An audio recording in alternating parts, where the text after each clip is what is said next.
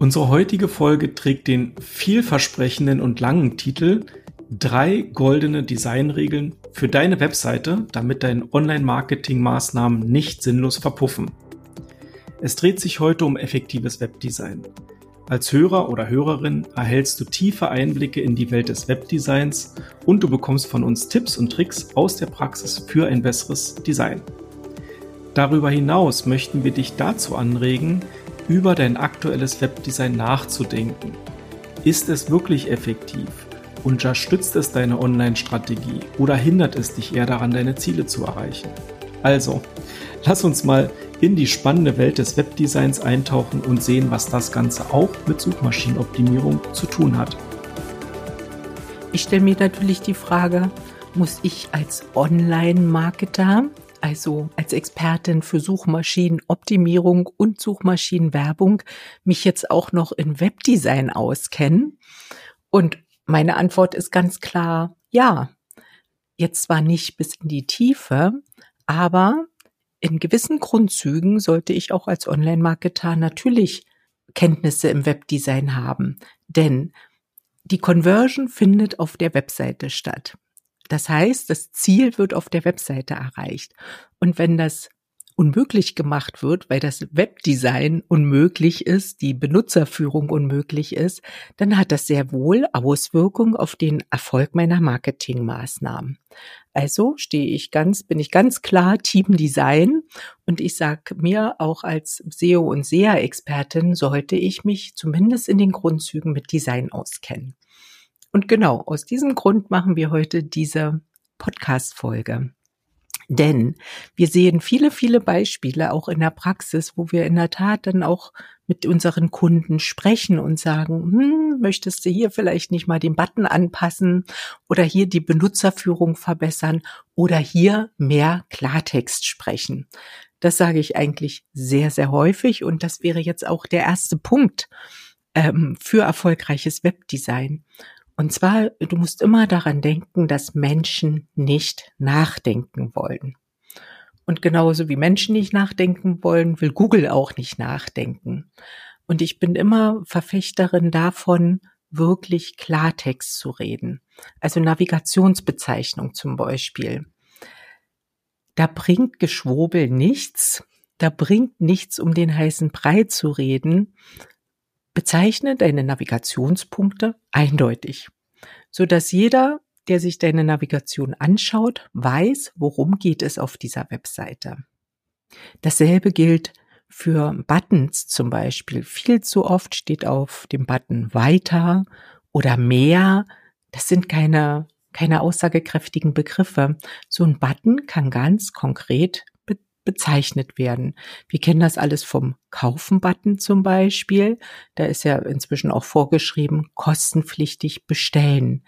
Das ist aber eindeutig. Ne? Das ist eine Vorgabe, ja, die muss ich einhalten, aber es ist eine eindeutige Aussage, dass ich als Kunde jetzt hier in der Verantwortung bin und kostenpflichtig bestelle. So, wenn jetzt hier weiter oder mehr stehen würde oder irgendwas Unkonkretes, dann, dann klicke ich da und ich weiß als Nutzer gar nicht, was passiert, wenn ich dort klicke.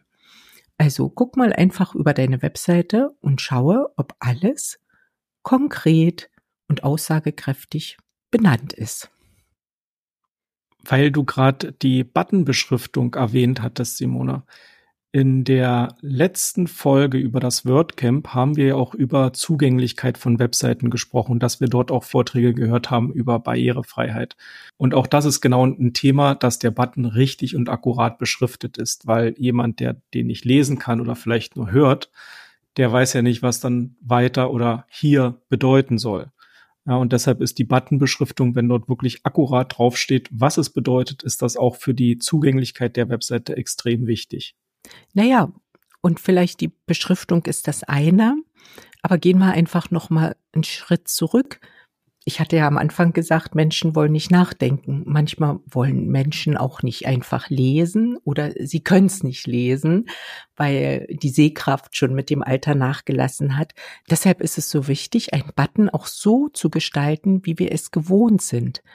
Und generell gilt das für Webseiten. Also Elemente, die wir verwenden, sollten immer so dargestellt sein, wie die Masse der Nutzer das gewohnt ist. Und da ist ein ganz klassisches Beispiel so ein Button. Jetzt magst du vielleicht denken, oh, das ist aber ein profaner Tipp, aber ich habe es in der Praxis auch schon anders gesehen. Da werden teilweise dann keine Buttons verwendet, die geklickt werden, sondern zum Beispiel in der grafischen Darstellung ein Siegel verwendet, was geklickt werden darf. Und dieses Siegel wird so beschriftet, dass ich, wenn ich mir das durchgelesen habe und nachgedacht habe, dann komme ich drauf, dass ich da klicken soll aber ich komme nicht in den ersten, in der ersten Zehntelsekunde drauf, weil ich weil ich anfangen muss zu lesen und zu denken. Und das ist wertvolle Zeit und das kann man verhindern, indem man einen Button, der geklickt werden soll, so auch gestaltet. Wie sieht so ein Button aus? Der ist meistens länglich, schmal, hat entweder eckige Kanten oder auch abgerundete Kanten und hat einen kräftigen Untergrund und eine sehr kontrastreiche Beschriftung. Das ist für mich so ein klassischer Klickbutton. Und da, da irgendwelche Siegel zu nehmen oder was weiß ich, vielleicht fällt jemand ein Dreieck zu verwenden oder ein Oktagon. Das ist vom Design her, ist das vielleicht alles schick und außergewöhnlich, aber von der Benutzerfreundlichkeit, von der Zugänglichkeit ist das eben sehr, sehr mangelhaft und sollte deshalb auch vermieden werden, wenn erreicht werden möchte, dass eben möglichst viele Nutzer auf diesen Button klicken. Vielleicht noch ganz kurz als Einwand, äh, falls es sich jemand jetzt nicht vorstellen kann, was ein Siegel ist. Also ein Siegel ist in der Regel eher ein, ein rundes, ein rundes Designelement, was dann so außen so ein bisschen Zacken hat, so wie so ein Sternchen oder wie so ein Stern designt ist und in der Mitte meistens noch so ein abgesetzten Teil, wo dann irgendwas draufsteht, 100% äh, Garantie. Und das ist eben in dem Design, in der Designsprache ist das ein Siegel, was eben Vertrauen oder eine Garantie ausdrückt oftmals. Und ein Klickbutton, so wie du es erklärt hast, hat halt eine andere Form und eine andere Funktion.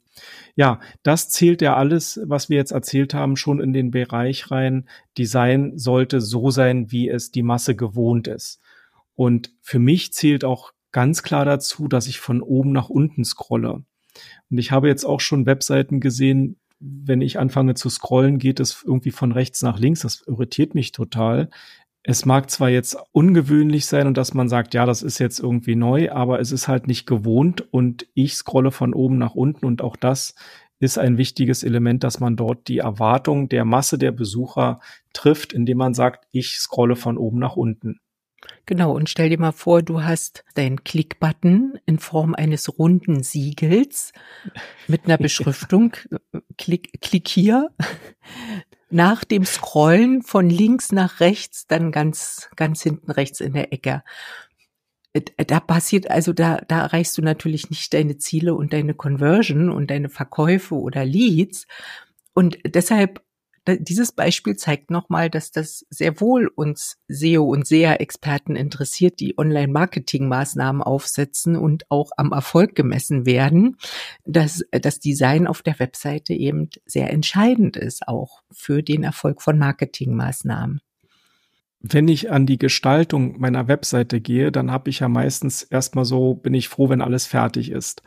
Aber ganz wichtig ist, dass der Besucher, der auf meiner Webseite ist, wenn er endlich reagiert, endlich das Formular ausfüllt, endlich sich für den Newsletter anmeldet oder endlich den Warenkorb auch abschickt, dass er dann auch eine Reaktion bekommt. Also dass eine Aktion vom User eine Reaktion der Webseite äh, zur Folge hat.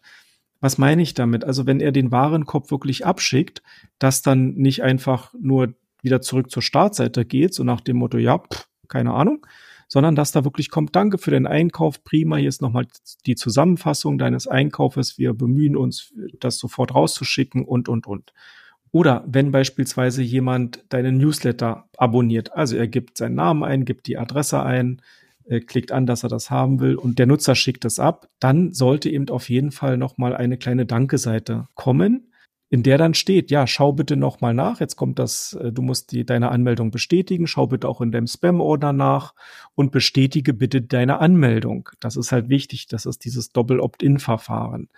aber eben auch so, dass der Nutzer weiß, was muss er jetzt tun? Aha, ich muss gucken, ich muss in meinem Spam-Ordner gucken und ich muss die Anmeldung bestätigen. Diese drei kleinen Schritte muss ich tun. Deshalb ist es so wichtig, auch hier in dem, in dem Gesamtkonzept, die Gesamtdesign-Konzept Aktion und Reaktion zu haben. Aber es hat natürlich auch noch einen weiteren Hintergrund, der aus der Suchmaschinenwerbung resultiert. Simona, kannst du bestimmt noch mal kurz was sagen? So eine Danke-Seite macht sich natürlich auch immer gut für die Erfolgsmessung, denn sobald eine Danke-Seite aufgerufen wird, habe ich ja eine Zielseite, die ich erreichen wollte. Also genau das ist das Ziel, was ich erreichen wollte und das kann ich dann natürlich gut messen.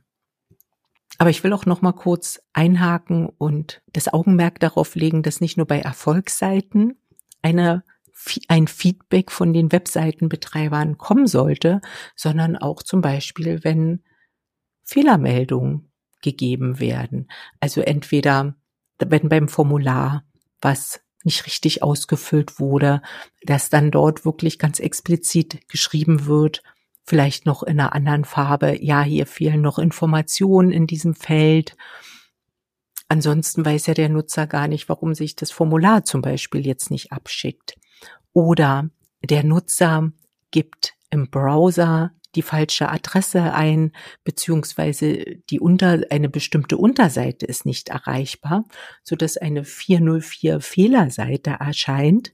Und auch hier ist es eine Aufgabe des Webdesigners, eine 404 Fehlerseite so zu gestalten, dass da der Nutzer eben einfach nicht nur eine lapidare Aussage bekommt, dass er sich hier an der Stelle falsch befindet, sondern erstmal vielleicht durch eine witzige Gestaltung die Laune des Nutzers wieder anhebt und dann den Nutzer natürlich auch wieder zurückführt auf die eigentliche Webseite, wo er entsprechende Inhalte finden kann. Also so eine 404 Fehlerseite gehört eben auch ganz klar für mich zu dem Thema Kommunikation mit dem Kunden nach einer bestimmten Aktion. Und diese Aktion ist eben nicht immer nur der Kauf und der Lead und das Ausfüllen des Kontaktformulars, sondern der Kunde kann sich ja auch verirren auf deiner Webseite. Und auch dort ist es wichtig, entsprechend zu kommunizieren. Dann lass mich nochmal die drei goldenen Designregeln ganz kurz zusammenfassen. Also Regel Nummer eins, Menschen wollen nicht nachdenken. Mach es klar und einfach für die Menschen. Punkt Nummer zwei, Design soll so sein, wie es die Mehrheit der Nutzer kennt. Also experimentiere bitte nicht rum mit den Kauf- und Klick-Buttons. Und Punkt Nummer drei, jede Aktion auf der Seite sollte eine Reaktion von dir hervorrufen, dass der Nutzer auch weiß, wo er sich befindet und was er in der Zukunft tun soll. Und was du jetzt tun kannst, wenn dich dieses Thema wirklich interessiert und du deine Webseite auf das nächste Level heben willst, kann ich dir jetzt an dieser Stelle sagen. Komm einfach in unsere Community, wo wir genau solche Themen abarbeiten, besprechen und dort auch mehr und weitere hilfreiche Tipps geben. Die Community findest du unter der URL alsa-digital.de slash community und den Link dazu findest du natürlich logischerweise auch in den Show Notes. Ich freue mich, wenn wir dich bei uns begrüßen können und verabschiede mich für heute und sage Tschüss bis zur nächsten Woche. Ich verabschiede mich auch und sage Tschüss und auf Wiedersehen. Nee, ach.